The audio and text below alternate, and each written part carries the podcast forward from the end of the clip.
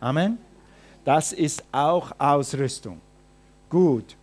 Und heute wollen wir nachher darüber reden. Ich werde euch äh, fünf Schritte geben, wie man die Ausrüstung anwendet. Aber dafür, davor möchte ich eine ganz wichtige Einleitung machen.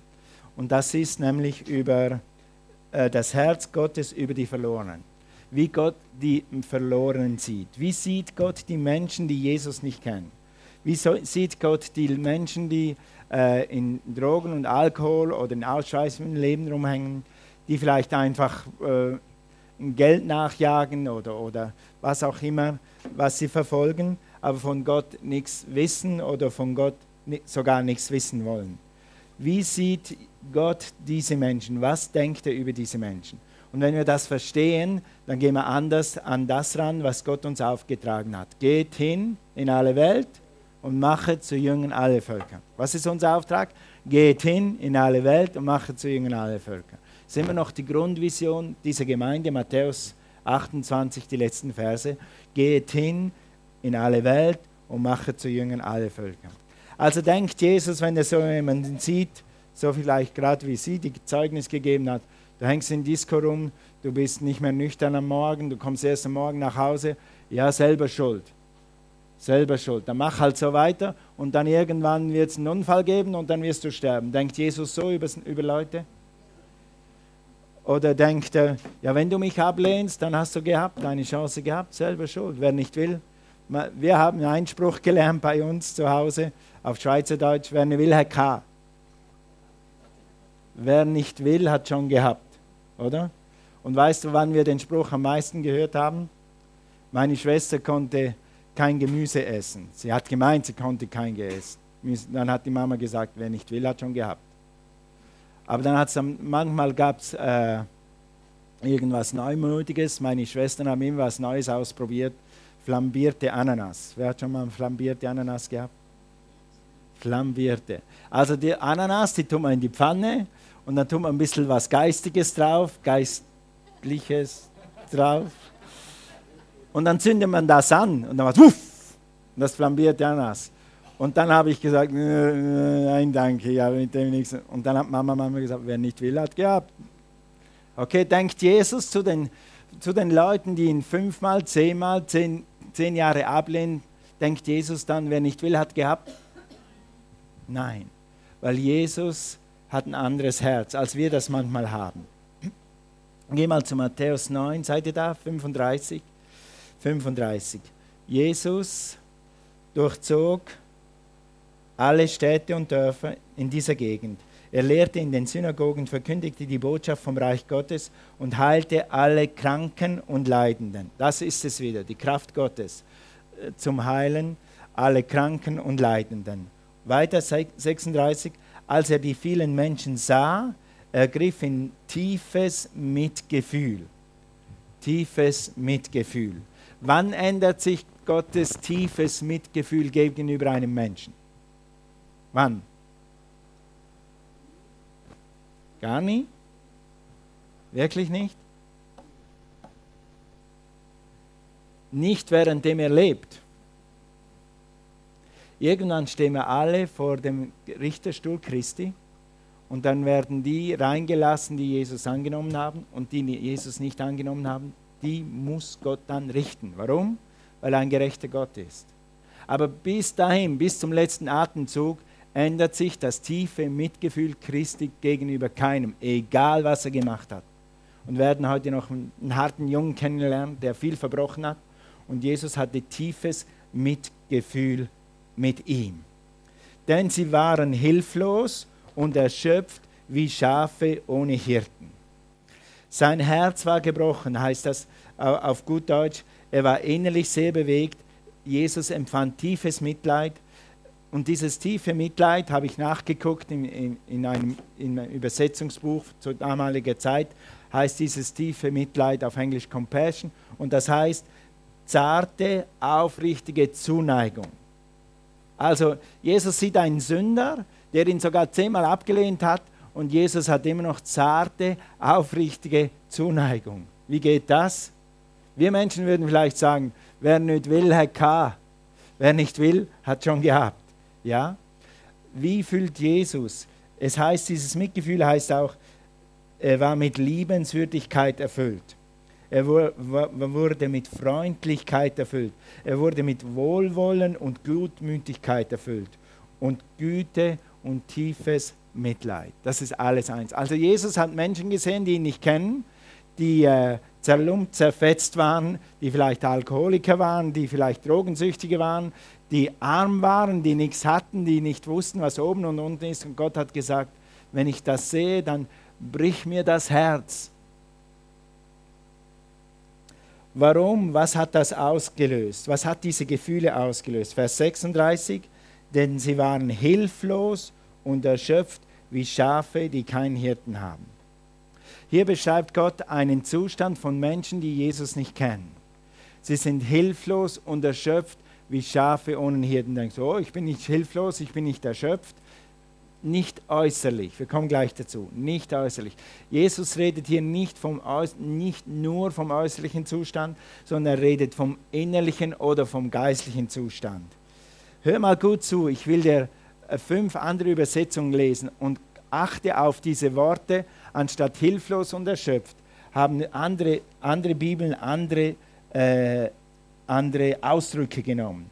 Eine andere Bibel sagt, denn sie hatten große Sorgen und wussten nicht, wen sie um Hilfe bitten konnten. Hey, es gibt da draußen Leute, die haben große Sorgen und sie haben keine Ahnung, dass es einen Gott gibt. Wenn diese Leute an unserem Gebäude vor, vorbeifahren, denken sie live von Limited. Live, ja, okay, live kenne ich, live vom Fernsehen. Aber dass hier ein Gott ist, der ihr, ihre Sorgen abnimmt, ihr Leben verändert und ach, tatsächlich in ihr Leben reingreift, das wissen die nicht, das haben die noch nie gehört. Die wissen auch nicht, wie es sich anfühlt, wenn unser Lobpreisteam anfängt zu spielen, dass, wie dann Gott runterkommt und Gott hier ist und zu dir spricht. Die wissen das nicht. Also Gott hat gesagt, mir, mir tut es so weh in meinem Herzen. Ich habe tiefstes Gefühl für die Leute, denn sie wissen nicht mal, wie und wo sie Hilfe kriegen können. Amen. Kann äußerlich alles gut sein, das sieht alles gut aus nach außen. Wir haben ja Versicherungen, wir haben eine Sozialhilfe, wir haben zu essen, wir haben ein Dach über dem Kopf, ist alles da, aber das Herz ist leer.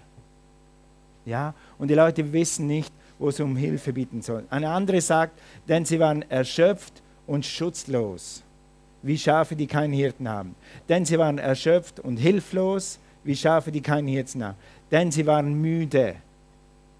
Es gibt Leute, die sind lebensmüde, obwohl sie alles haben. Was soll Midlife Crisis? Das sind eigentlich Leute, die sind lebensmüde.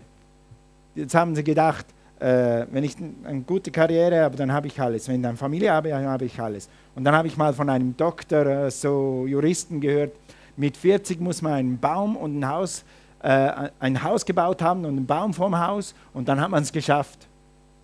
Kennt ihr das? Der hat so gesagt, im Schwaben, Schwabenland ist das so. Ja? Und die Leute haben dann, das haben sie auch gemacht und Kinder haben sie auch großgezogen. Alles haben sie gemacht und jetzt haben sie Midlife-Crisis. Warum? Weil sie kein Ziel haben weil dieses innere Ziel fehlt, weil die Berufung Gottes auf ihrem Leben zwar ist, aber sie sie nicht kennen. Gut, müde und erschöpft und sie kämpfen sich ab und sie suchen und sie suchen und sie finden sich. Die nächste Bibel sagt, denn sie waren abgehetzt und verwahrlost wie Schafe, die keinen Hirten haben. Das letzte, das habe ich aus dem Englischen übersetzt, sie waren so durcheinander und ziellos. Und ziellos. Ja. Frag mal, aber da brauchst du schon ein bisschen nähere Beziehung. Ja, ich empfehle dir das nicht für jeden Mann. Aber äh, frag mal deinen Freund oder deinen Bekannten, den du triffst und sagst, und was bist du vom Beruf? Und was hast du gebaut? Und was hast du gekauft? Und jetzt? Ja, und jetzt? Jetzt? Hm. Hm. Weiß auch nicht. Und jetzt? Ich lebe einfach. Ich atme und ich esse. Ist das alles? Ich glaube, ein Teil der Erschöpfung der Leute oder den Frust von den Leuten im Leben kommt davon, dass sie Jesus nicht kennen, dass sie nicht wissen, was Gott sie berufen hat und wozu sie bestimmt sind. Weißt du aber, dass du bestimmt bist und dass du eine Berufung hast und weißt du, dass du in deiner Berufung bist, dann macht dein Leben immer Sinn. Guck mal, ein 84-Jähriger heiratet noch und weißt du, was seine Braut gesagt hat? Seine Braut hat gesagt, ja, ja, jetzt hat er eine Chauffeuse, Jetzt können wir mehr rumfahren und mehr predigen als je zuvor.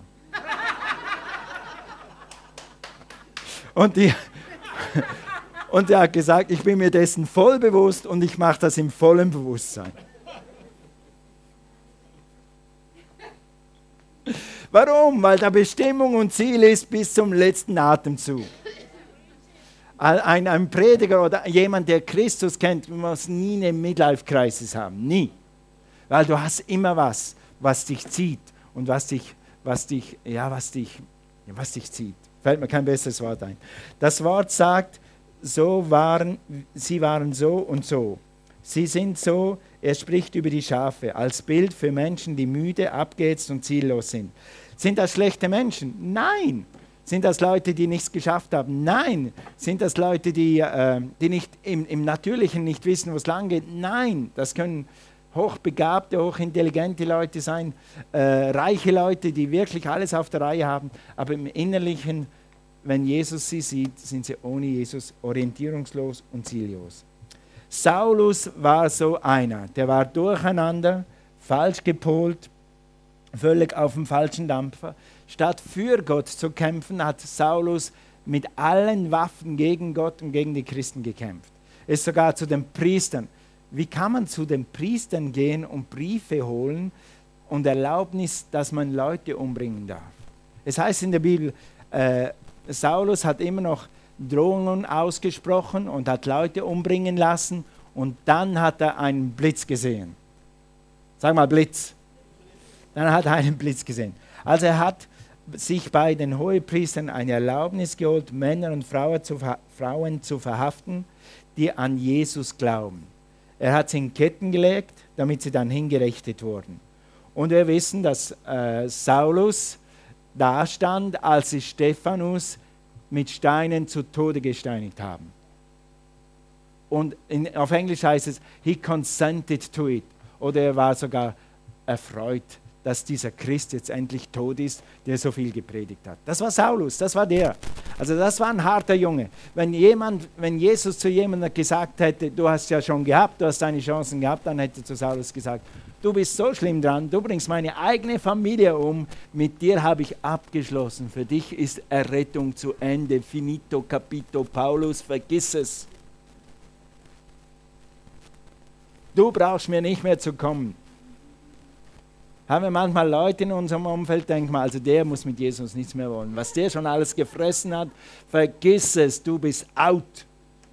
Und weißt du, was wir dann tun? Du bist out, das heißt, ich bin drin, ich bin der Heilige, ich bin der Bessere. Wer sind wir, dass wir jemanden rausdrücken und sagen, ich bin der Bessere? Wir sind ja einfach nur durch seine Gnade gerettet. Unsere Sünden waren nicht besser als den ihre und nicht schlechter als den ihre.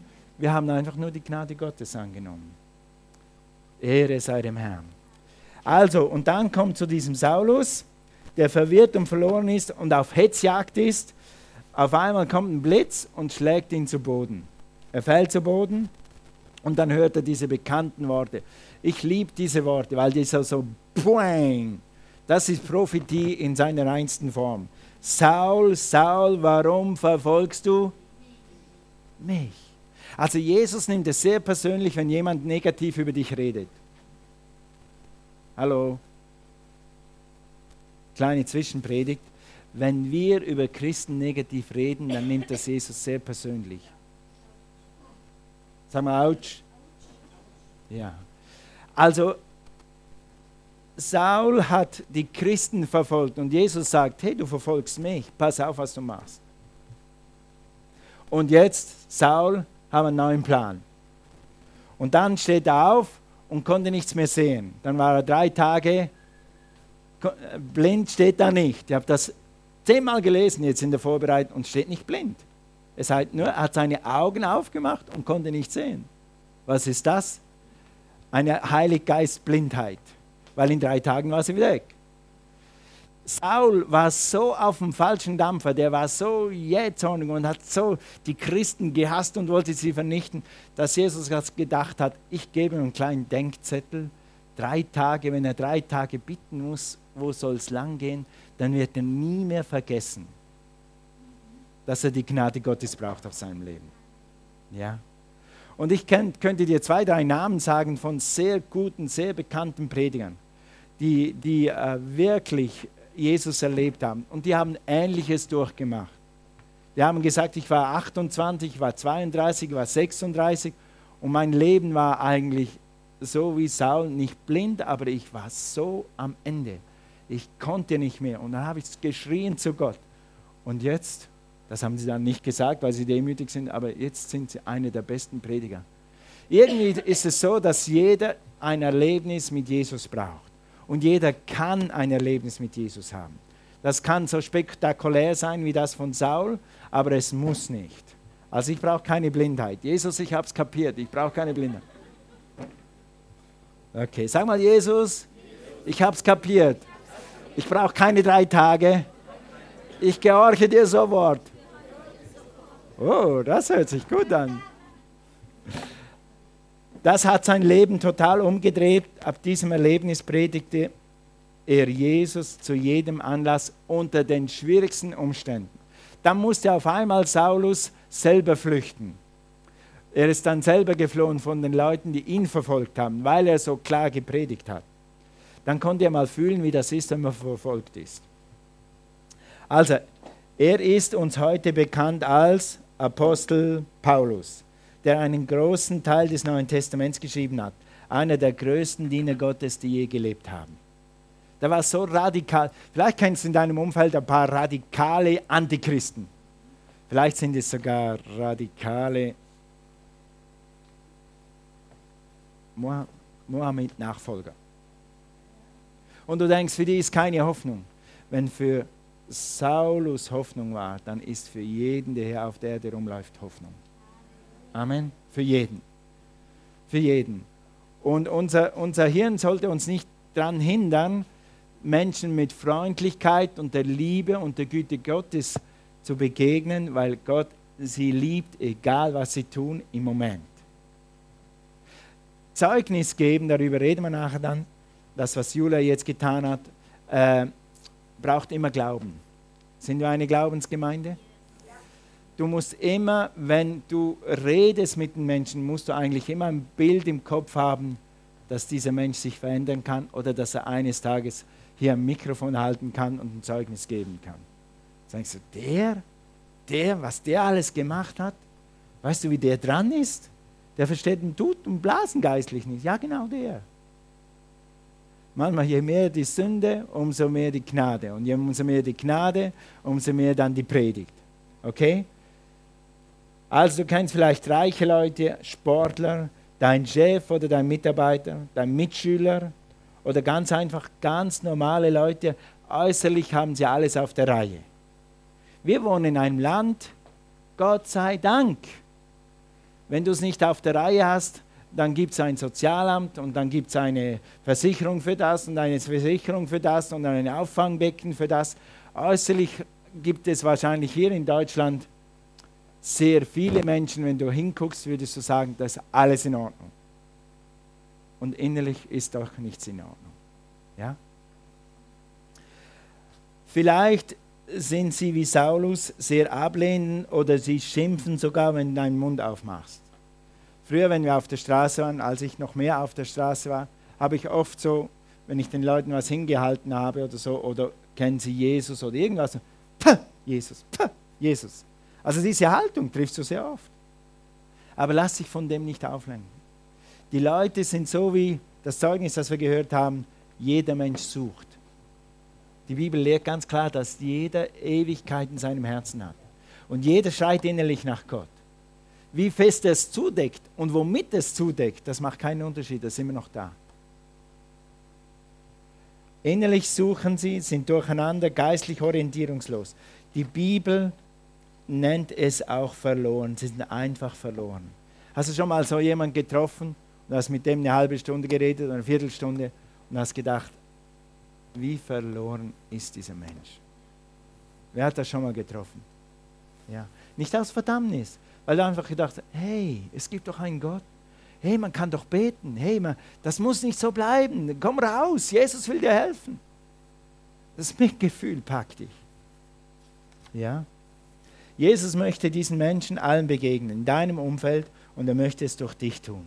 Sie brauchen einen Prediger. Römer sagt, wie sollen sie hören ohne jemand, der zu ihnen redet? Wie sollen sie hören, ohne dass jemand zu ihnen redet? Gott liebt diese Menschen, sie sind ihm nicht egal. Er ist für sie gestorben, er will ihm begegnen und er tut es durch dich. Der Herr will ihr Hirte sein. Der Herr möchte jeden Menschen führen und leiten, ihm Kraft schenken, ihm seine Liebe und seine Güte zeigen, jeden Tag. Er will es für dich tun. Gottes Güte leitet die Menschen zur Umkehr. Jetzt ist die Frage, wie bringen wir Gottes Güte zu den Menschen? Wenn Gottes Güte die Menschen zur Umkehr leitet, wie bringen wir Gottes Güte zu den Menschen? Weil die kommen heute Morgen. Schön, dass ihr hier seid. Ich freue mich, dass ihr da seid und dass ihr den Weg kennt und dass ihr diese Gemeinde kennt. Halleluja! Aber es gibt Leute, die fahren da draußen vorbei, die haben keine Ahnung, was wir sind. Wir haben, so, wir haben auch ein bisschen Gelb in unserem Schild, das ist so wie Lidl, vielleicht ist das eine neue Kette hier. Das ist eine neue Kette, Life Unlimited Kette. Wie viele Filialen? 500 in Deutschland. Yes, ja. Okay. Aber die wissen das nicht und die kennen diesen Gott, der Mitgefühl hat nicht. Und die kennen diesen Gott, der Zuneigung zu ihnen hat nicht. Er hat Zuneigung und sie rennen von ihm davon. Gut, geh mal zu 2. Korinther 5, Vers 20. Der Herr möchte jeden Menschen führen und leiten, ihm seine Liebe erweisen. 2. Korinther 5, Vers 20. Jetzt haben wir über die Sünde gesprochen, die erschöpft, müde und hilflos sind. Jetzt reden wir kurz über dich, was du bist. So sind wir nun Botschafter, sag mal Botschafter, an Christi Stadt oder für Christus. Anstatt Christus sind wir hier. Und zwar so, dass Gott selbst durch uns ermahnt, so bieten wir nun an Christi Stadt. Zweimal an Christi Stadt. Du tust es nicht aus dir selber, du tust es mit und für Christus. Lasst euch versöhnen mit Gott. Mit anderen Worten, wenn du so Leute siehst, die so verloren sind und so keine Ahnung haben von Gott und von Gebet und von der Liebe Gottes und dass sie geliebt sind und angenommen sind, es gibt so viele Menschen, die kämpfen immer noch, dass sie jemand annimmt und jemand liebt, dafür, dass sie was Gutes geleistet haben oder getan haben oder gekauft haben oder geschenkt haben. Hör auf, Jesus liebt dich so, lass dich einfach annehmen, lass dich lieben und dann bist du angenommen und dann kannst du auch lieben. Okay? Du bist ausgerüstet, weil du ein Botschafter bist. Gott hat dich schon mit dem Heiligen Geist ausgerüstet und wenn du wolltest sogar erfüllt, damit du eine Ausrüstung hast als Botschafter. Was tut ein Botschafter? Er botschaftet die Güte und die Liebe und die Zuneigung Gottes zu den Menschen. Amen. Eigentlich sollten wir alle ein CC haben auf unserer, auf unserer wie heißt das auf Deutsch? License Plate? Nummernschild. Auf unserem Nummernschild CC, Corps Diplomatique. Also äh, Diplomaten, Botschafter für Christus. Amen. Amen. Machen wir, gell? Machen wir. Das kannst du hier unsichtbar tragen. Wenn die Leute dich sehen und du kommst mit der Güte und der Liebe Gottes, dann merken sie, dass du ein Botschafter bist. Ein Botschafter der Liebe und der Gnade Gottes. Du bist zwar kein Blitz vom Himmel, einige von euch fahren wie der Blitz, aber äh, das ist damit nicht gemeint. Äh, Du, du, aber du hast eine göttliche Zuneigung in dir. Menschen werden getroffen werden wie der Blitz. Wow, dass du so viel Geduld mit mir hast. Wow, dass du das für mich tust. Wow, dass jemand sich wirklich für mich. Stell dir vor, da ist jemand, der ganz einsam ist und es gibt jemand, der interessiert sich wirklich für diesen einsamen Menschen. Jemand, der bisher voll ist vor Sorgen und Not und da kommt ein Christ voller Güte und Zuneigung und hört einfach mal zu. Nein, er predigt ihn nicht gleich voll, sondern er hört einfach mal zu. Gewisse Leute gehen zum Psychiater. Weißt du warum? Weil sie sonst niemand haben, der ihnen zuhört. Lass uns in den nächsten Wochen und Monaten jemand sein, der jemandem zuhört. Ja? Und ich als Prediger habe es da besonders schwer. Mit mir fangen dann die Leute an, auf einmal, weißt du, in, in der Bibel heißt es doch das und das und das und das ist doch so und Gott sagt doch das und das. Und dann muss ich einfach zuhören. Und währenddem er fünf Sätze gesagt hat, würde ich schon am liebsten 15 Mal seine Doktrin korrigieren. Weil nein, wie, wie du, du über Gott denkst, das stimmt nicht wirklich. In der Bibel steht es anders. Nein, hör einfach zu.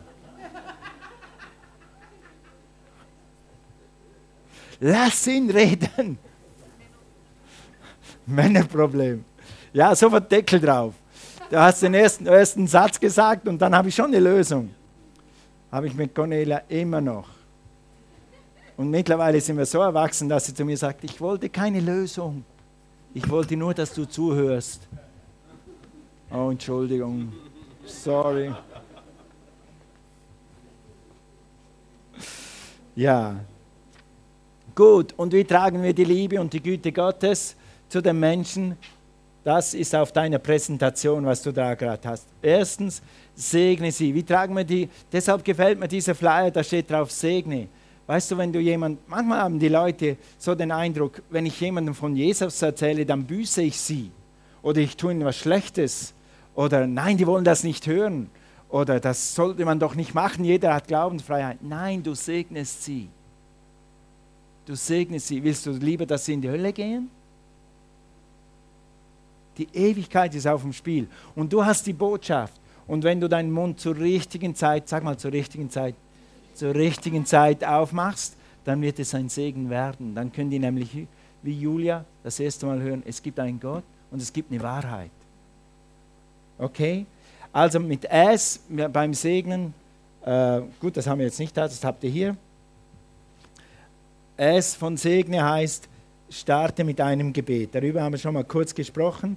In Matthäus 9, Vers 38 heißt es, als Jesus diese Menschen gesehen hat, die verloren waren, die ohne Orientierung waren, die ihm so leid getan haben, die, wo, die ihm sein Herz gebrochen haben, wie kann man denen helfen, hat er, hat er gesagt, als Antwort darauf, dass die Leute rauskommen aus dem, wo sie drin sind, ist, bittet, hier, bittet deshalb den Herrn der Ernte, mehr Arbeiter auf seine Felder zu schicken. Was ist die Antwort auf diese Not? Menschen, die rausgehen und das Evangelium verkündigen. Das Evangelium verkündigen, das Evangelium. Julia hat heute das Evangelium verkündet. Ich war ohne Gott, ich habe Gott gesucht, dann habe ich die Wahrheit gehört und jetzt habe ich Gott angenommen. Kannst du das machen? Komm, mach einen Test. Sag mal, ich war ohne Gott. Ich habe die Wahrheit gesucht. Ich habe die Wahrheit gefunden. Ich habe sie angenommen. Jetzt bin ich Christ. Siehst du? Du kannst predigen. Und wenn du dann zu jedem Satz noch etwas sagst, wie, da, wie das bei dir wirklich gegangen ist und wo das passiert ist, dann wird es so persönlich, dass es auch interessant wird. Es gibt nichts Schöneres. Es gibt Leute, die lesen Bücher über Bücher über Bücher über Bücher und zahlen dafür teures Geld nur um Geschichten zu lesen. Weißt du was? Deine Geschichte ist eine göttliche Geschichte. Und keiner hat eine, eine bessere. Deine ist, ist so unique. Was heißt unique? Danke, einzigartig. Und wenn du mit den richtigen Menschen oder wenn Gott dich mit den Menschen zusammenführt, dann kannst du deine Geschichte erzählen. Und die ist genau das, was diese Menschen hören sollten. Und die meisten auch wollen. Ja. Okay. Äh, e, jetzt kommt mein Part, erst zuhören. Liebe hört zu, Liebe quatscht nicht jemanden voll. Liebe gibt ein Zeugnis, aber Liebe quatscht niemanden voll in der ersten, in der ersten Begegnung. Erst zuhören. Die, die Bibel sagt in Römer 5, Vers 5, die Liebe Gottes ist ausgegossen in unsere Herzen durch den Heiligen Geist. Und wenn du zu früh reden willst, dann sagst du dir selber, die Liebe Gottes ist in mir. Ich bin geduldig, ich bin freundlich, ich höre gut zu, ich bin sehr interessiert. Das sagst du dir alles innerlich, währenddem du zuhörst. Ja? Und dann hörst du einfach mal zu. Und dann geh. Was heißt geh? Was steht da? Gutes Essen. Sag mal gu, gutes Essen. Warum gutes Essen? Weil beim Essen wächst man zusammen. Und deshalb haben wir bald ein Waldfest, damit wir mit vielen Freunden und Bekannten zusammen Gutes grillen können und Gutes essen können. Jesus hat nicht nur zu Menschen gepredigt und gelehrt, nachdem er zu ihnen gepredigt und gelehrt hat, hat er gesagt, hey, die, die 15.000 Leute haben Hunger, lass uns ein bisschen was kochen. Uwe, schmeiß mal die Bratpfanne an. Wir kochen für 15 Leute. 15.000 Leute. Woher soll man das nehmen? Jesus hat ein Wunder getan, nur um diese Menschen auch ein gutes Steak zu geben oder eine gute Bratwurst oder eine Currywurst, wie ihr gerne esst. Wer von euch mag Currywurst? Gut, ich nicht. Aber ich mag die Wurst, aber das Curry drauf brauche ich nicht. Alright. Gutes Essen, denn N, Nächstenliebe. Mach das mit einem Menschen. Probier das dieses Jahr mal einmal aus, mit einem Menschen. Wenn du Kapazität hast, dann mit zwei. Schreib einen Namen hier drauf, auf diesen Flyer und fang an zu beten. Und dann geh diese Schritte, dann kommt Nächstenliebe. Was ist Nächstenliebe? Finde, suche, bete, bis du etwas weißt. Was weißt? Was du dem zuliebe tun könntest. Oder der zuliebe tun könntest. Blumen gießen, Rasenmähen, jemand mit dem Auto mitnehmen, jemand ein Taxi geben oder ein Taxi sein. Mit Rat und Tat dienen. Ich habe oft meine sündigen Nachbarn um Rat gefragt, als ich gebaut habe. Ja, ich wusste, der Mann hat schon zwei Häuser gebaut ich weiß nicht, wie weit ich gehe zu dem. Also, wie macht man das? Und die waren so happy, mir einen Rat zu geben. Weißt du was? Wenn mich jemand etwas fragt, das ich weiß und er nicht, das macht mich glücklich. Mach jemanden glücklich. Wenn du einen Rat brauchst, frag jemanden um Rat. Oder wenn jemand einen Rat braucht, gib ihm einen Rat. Aber gib ihn mit Verstand. Okay? Also ein Rat geben ist, okay, ich gebe dir einen Rat und dann entscheidest du, was du machst. Gewisse Leute geben einen Rat und wenn, wenn du den Rat nicht tust, dann sind sie beleidigt. Das ist nicht christlich. Christlich ist, ich bin hier zum Helfen. Wenn du meine Hilfe willst, gerne. Wenn nicht, okay. Ganz locker. Ja? Gut. Kinder babysitten, Kuchen backen, Postfach leeren, wir haben Urlaub, ist jetzt eine gute Zeit. Fahrrad ausleihen, Eier ausleihen, Mehl ausleihen, Thermomix ausleihen, Auto ausleihen, Auto. Oh, oh, oh, oh, oh, oh, oh, oh. Ich habe mal meinen Schwiegervater gefragt, als, als ich glaube sogar, als er noch nicht mein Schwiegervater, weiß es nicht, aber meinen Schwiegervater gefragt, ob ich mal einmal sein Auto ausleihen kann, um Cornelia auszuführen. Und sagte, beim Auto die Liebe auf. Bei gewissen Leuten hört die Liebe schon beim Thermomix auf. Ich weiß nicht, ob das gute Schleichwerbung für Thermomix ist. Okay, dann, dann finde heraus, was die Menschen brauchen und was ihnen hilft oder was sie überrascht. Wir haben immer noch diese Karten, Gott liebt dich, dass Gott dich liebt. Pack eine Schokolade ein oder eine Blume oder irgendwas und verschenk die mit diesem Flyer und zeig den Menschen einfach, dass du Interesse hast und dass du sie liebst. Und dann lass los und guck, was, was Gott draus macht. Und letztens bevor wir äh, bevor das Lobpreisteam kommt, Teil ist schon da, sehr gut. Äh, das ist das E, erzählen. Da ist ein Lautsprecher drauf. Jetzt hast du dir das Recht verdient, etwas zu sagen. Jetzt hast du dir das Recht verdient, denen zu sagen, hey, es gibt einen Menschen, es gibt einen Gott, der hört dein Gebet. Hey, weißt du was? Die Wahrheit ist, alle Menschen brauchen einen Retter. Wenn sie keinen Retter haben, gehen sie verloren. Ja? Weißt du was? Und jetzt ist Zeit, das zu sagen. Wie lange dauert das? Zwei Tage? Drei Tage? Drei Stunden? Je nachdem. Es gibt so Leute, da fängst du an zu beten und dann triffst du so jemand wie Julia und die weiß eigentlich schon lange, dass es Gott gibt und die wartet nur auf jemanden, der ihr endlich mal erklärt, wo dieser Gott ist. Das kann einmal in zwei Tagen passieren. Manchmal kann es fünf Monate dauern und manchmal kann es fünf Jahre dauern. Und ich würde dir empfehlen, wenn das fünf Jahre dauert, nach drei Monaten einen neuen Namen draufzunehmen und noch einen zweiten anzufangen, weil vielleicht kommt er früher als der andere. Genau. Und dann kannst du erzählen, das habe ich euch schon erzählt, wie ein Zeugnis geht. Das, was Julia heute gemacht hat, das kannst du dann machen. Oder wenn sie dich fragen, wo gehst du zur Gemeinde? Oder warum gehst du zur Gemeinde? Heute war unsere Nachbarin da und die hat dann in unserem Haus was gemacht. Sind unsere guten, treuen Nachbarn. Und dann ist Cornelia raus und sagt, aha, hab dich ertappt. Und dann hat sie so gemacht. Die sind immer da, die beobachten uns immer. Und sagt sie, ihr seid sonst immer um halb neun schon spätestens weg, warum seid ihr jetzt immer noch da? ja, was du am Sonntag machst, das redet. Wart, bis die Leute nah genug sind und dich fragen und dann kannst du Zeugnis geben. Amen. Und dann weißt du, dass du ausgerüstet bist. Ich kann nicht predigen. Du brauchst nicht zu predigen. Du brauchst nur das zu sagen, was du mit Jesus erlebt hast. Und das reicht. Das ist besser als eine Predigt. Weil das hast du persönlich erlebt. Und da kann keiner drum rumbiegen und machen, weil das hast du erlebt. Und es ist real und es spricht tausend Bände. Vielleicht besser als 10.000 Bibelstellen. Okay?